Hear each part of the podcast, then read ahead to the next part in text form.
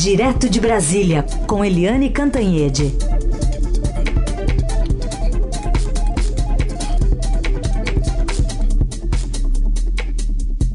Oi, Eliane, bom dia. Bom dia, Heisen, Carolina, ouvintes. Oi, Eliane, bom dia. Vamos começar então falando sobre a OCDE, né? Uma discussão que ontem eh, extrapolou a questão política, foi assunto um dos mais comentados no Twitter envolvendo a preferência, né, do presidente Donald Trump, ou pelo menos parte da equipe dele, a, Argentina e a Romênia, né, em detrimento do Brasil nessa fila aí que anda bem devagarzinho. Pois é, é, quem criou essa confusão toda foi o próprio presidente Jair Bolsonaro. Por quê? Porque a gente vai lá atrás, em março, quando o presidente foi se encontrar com Trump na Casa Branca, em Washington, você vê claramente que a, a, o apoio do Trump foi muito vago. Foi uma coisa assim, ah, eu apoio, tá bom. Mas ele não disse afirmativamente, eu apoio, é, não deu data, não deu cronograma, ele não foi incisivo. Ele disse, olha, eu apoio, né? Mas o que que o presidente Bolsonaro fez? Pegou esse, esse apoio vago e transformou num grande apoio, foi manchete dos jornais, todo mundo comemorando, criou-se uma grande expectativa em relação à força dos Estados Unidos empurrando o Brasil para a OCDE com o detalhe de que o Brasil já pagou a dívida antes de, de receber o bônus da dívida, né? Porque o Brasil aceitou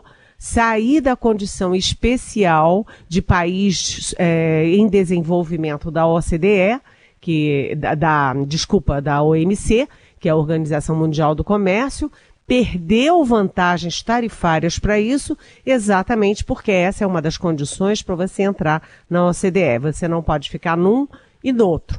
O Brasil abdicou de um e não entrou no outro. Uh, ontem, uh, quando a primeira reação foi, claro, uma super derrota do Brasil, uh, o Brasil, o, o, Trump derrotou o, o Bolsonaro, etc. Ao longo do dia, isso foi amenizando por quê? Porque a ministra do, da Agricultura, Tereza Cristina, falou que em nenhum minuto estava previsto que o Trump apoiasse já nesse momento a entrada na, na OCDE, que ele já tinha deixado claro mesmo que a Argentina estava na fila, tinha pedido primeiro. Depois veio uma nota do Itamaraty, muito mequetrefe, mas também nessa linha.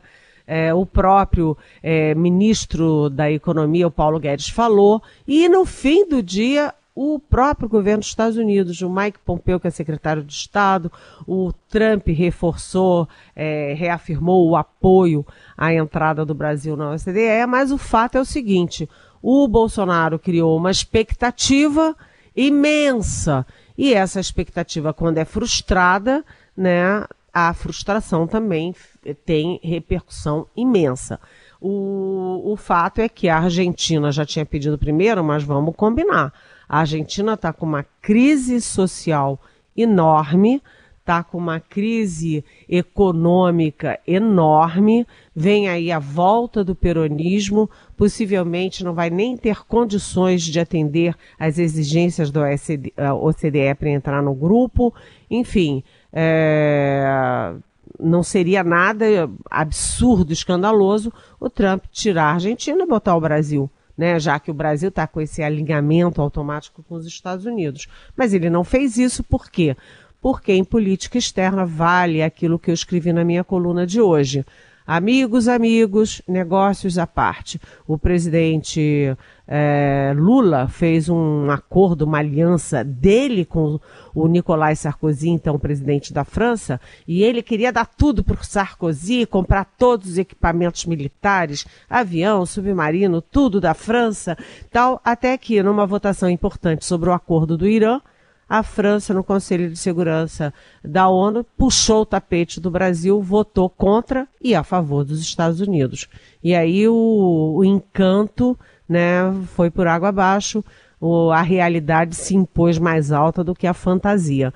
É agora o caso do Bolsonaro. Isso do, de ontem da OCDE serve como um alerta para o Bolsonaro de que ele não pode ter um alinhamento automático com os Estados Unidos e que o, assim como o Trump tem é, America First, o Brasil tem que ter Brasil primeiro.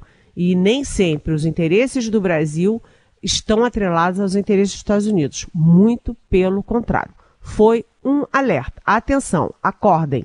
Não dá para se pendurar desse jeito tão profundamente nos interesses dos Estados Unidos, porque, claro, eles estão pensando mais neles mesmos e nós temos que pensar mais em nós mesmos. Falou aí de America First. Tem aqui até uma pergunta do nosso ouvinte Marco Xavier Hall. Ele escreve de Chicago. Ele fala que, é, por conta do fuso horário, ele literalmente começa o dia ouvindo a gente, né? Dá parabéns para sua coluna. E acho que, em parte, você responde o que ele pergunta.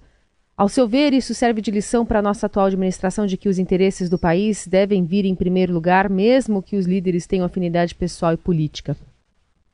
Oi, Marcos. Bem-vindo, super bem-vindo. É exatamente isso. A sua pergunta já embute a resposta. Os líderes têm que tratar a política externa com pragmatismo. Aliás, o Trump é super pragmático, né? Mas o presidente Jair Bolsonaro não está sendo pragmático. Ele está sendo, ele está levando paixão para um, um, acordo, uma aliança, uma parceria que tem que ser, antes de tudo, pragmática. Aliás, os próprios ministros é, do, dos governos militares, ali na reta final, os chanceleres do Geisel, o chanceler do Figueiredo, eram profundamente pragmáticos na política externa, sem ideologia. Eles, é, o que comandava a política externa do Geisel e do Figueiredo era exatamente, primeiro, usar os melhores diplomatas. E eles usaram os melhores diplomatas. E segundo, pragmatismo. O que que interessa ao Brasil? Não interessa se o país é de esquerda, de direita, de centro, não interessa. O importante é o Brasil. E o Bolsonaro ele sempre muito apaixonado, muito. É, ele conduz o país com as crenças pessoais dele. Ele pendurou excesso de crença, excesso de, de dependência em relação ao Trump. Isso não é bom, viu, Marcos? Obrigada pela pergunta.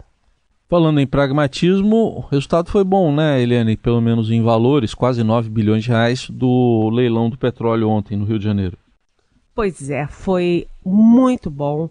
Foi uma ótima notícia para o governo, para o Bolsonaro, para o Paulo Guedes, para o Brasil. Por quê? Porque dá um alento dá um alento de que você tenha uma fonte de, de recursos, de que uh, os investidores estão acreditando. Enfim, foi uma, foi um, uma boa tacada do Brasil, foi super importante para o governo, para nós todos. E, e aí eu vou usar um artigo de ontem no Estadão que foi muito bom, recomendo a leitura. É um, arco, um artigo na página 2 do senador José Serra, do PSDB de São Paulo, que é muito aplicado, muito estudioso. E o Serra escreveu um artigo chamado Preferência pela Educação, em que ele coloca que o petróleo já não é essa Brastemp toda porque ele cita dois exemplos. Um, uh, em 14 de setembro, você teve um ataque à Arábia Saudita. Em outros anos, 5, 10, 15, 20 anos atrás, um ataque à Arábia Saudita e aos, aos, à, à produção de petróleo da Arábia Saudita ia ser um caos no mercado de petróleo que, que aconteceu dessa vez? No primeiro momento, o petróleo Brent, que é a referência de preço do petróleo internacional, deu uma caída de 15% só. Né, em 14 de setembro. E agora ele foi recuperando, recuperando e já está é, mais baixo do que estava antes do ataque à Arábia Saudita. A segunda questão que o Serra levantou nesse artigo é que o mundo cresceu de 2008 a 2018, portanto em 10 anos, cresceu em torno de 28%. E o petróleo, a demanda pelo petróleo, só cresceu 16%.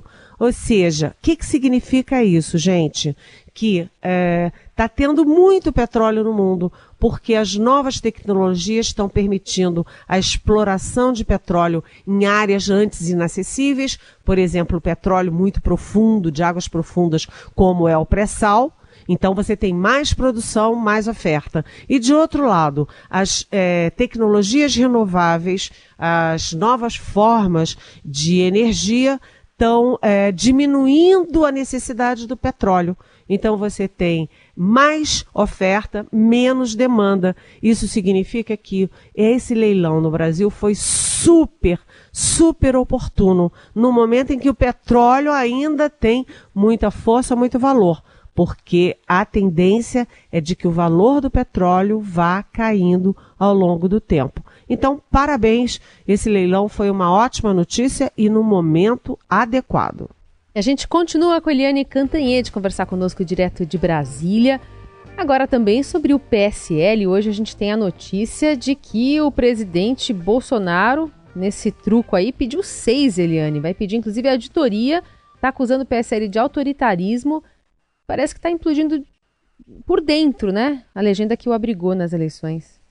Pois é, o presidente Jair Bolsonaro visitou ontem a redação do Jornal Estado de São Paulo, onde ele trabalhou quando era jovenzinho, fazia a palavra cruzada para o jornal e lá ele contou isso, que vai estar tá estimulando é, parlamentares do PSL para fazer uma auditoria é, no PSL, né? E ele também acusou o partido de é, autoritarismo.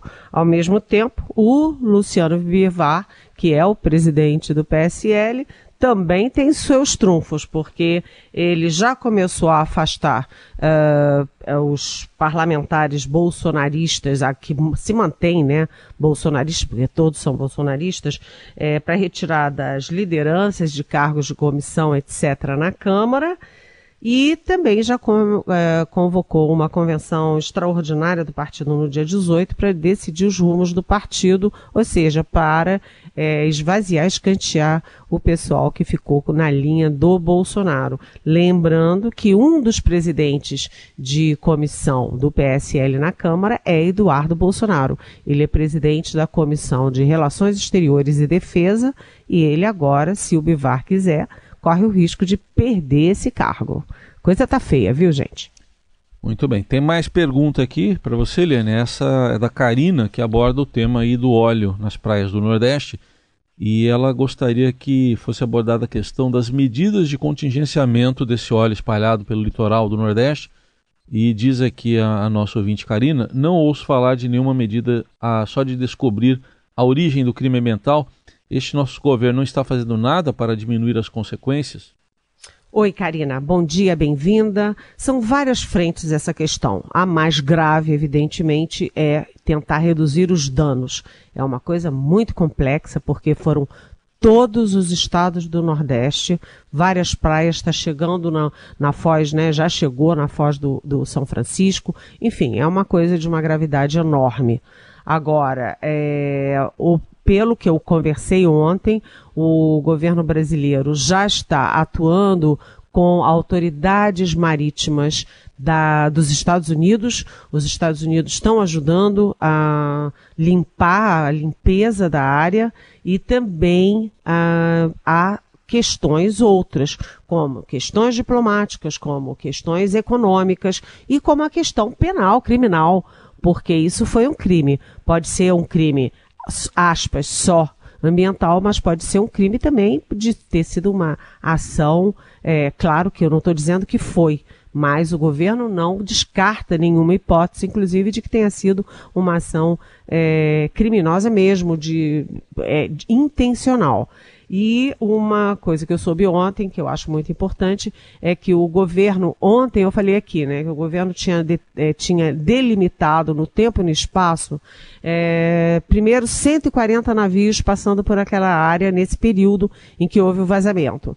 Isso reduziu para 33 é, navios de 11 bandeiras. E ontem foi reduzido para 30 navios, navios que eu falo é, neste caso específico, é, são 30 navios de tanque de transporte de óleo bruto, de petróleo pesado e de 10 bandeiras. E o governo está agindo para que todos esses 10 países ajudem a, uh, primeiro, a descobrir quem foi, e descobrir, fazer, participar da investigação e também ajudar a controlar o dano. De qualquer forma, é uma crise grande. Ontem a Venezuela reagiu dizendo que o Brasil está acusando ela, que não foi ela, tal, e o governo brasileiro também, por, pelo ministro é, do Turismo, reagiu dizendo que foi uma reação precipitada da Venezuela, porque o Brasil nunca oficialmente acusou a Venezuela de nada. O óleo, o petróleo encontrado tem características, sim, de petróleo venezuelano, mas não é a Venezuela que carrega, que transporta é, seus, seu óleo pelo mundo com seus navios. Ou seja, o navio responsável pode perfeitamente não ter sido da Venezuela e isso está sendo avaliado, viu, uhum. Karina? Eliane, bom, tem a comitiva que vai representar o governo brasileiro nessa cerimônia de canonização da irmã Dulce lá no, na Itália. E a Eliana, a nossa ouvinte, está perguntando se alguém já pesquisou quantos integrantes da comitiva são efetivamente católicos, apostólicos, romanos praticantes. Oi, quase xará, bem-vinda. Não, não tem. É, mas de repente todo mundo virou católico muito fervoroso. Inclusive, a brincadeira lá no Congresso é de que o mais fervoroso deles é o Otto Alencar. É, o senador Otto Alencar diz que quando fala na irmã Dulce, ele chora. Eu até passei essa notinha para a coluna do Estadão mas eles vão lá muito mais para aparecer, tirar foto e trazer de volta para os seus redutos ele eleitorais, porque e não exatamente pela fé. Claro que tem um ou outro, sim, mas eu gostaria de fazer essa pesquisa. Gostei da ideia, viu, Eliana? Muito bem. E a gente vai se despedindo da Eliane Cantanhede, que, aliás, vai tirar umas férias e volta repaginada, revigorada para conversar conosco nesse retorno. Pois é, duas semaninhas, porque ninguém é de ferro, estou muito cansada, vocês devem imaginar. Mas, enfim, vou ficar com saudades de vocês. Eu gosto muito da nossa conversa de manhã. Agradeço muito a Raíssa, Carolina, Diego, os ouvintes, os ouvintes que mandam perguntas e também ao nosso Moa, né, que é o nosso técnico. E até a volta daqui a duas semaninhas. Beijão. Aproveite, Valeu. descanse bastante, aí a gente volta aqui. Os nossos ouvintes vão segurar as perguntas. Quando você chegar, vai ter uma inundação aqui. Muita coisa vai acontecer nessas próximas duas semanas. Um beijo, tchau, bom, descanso. bom descanso. Beijo.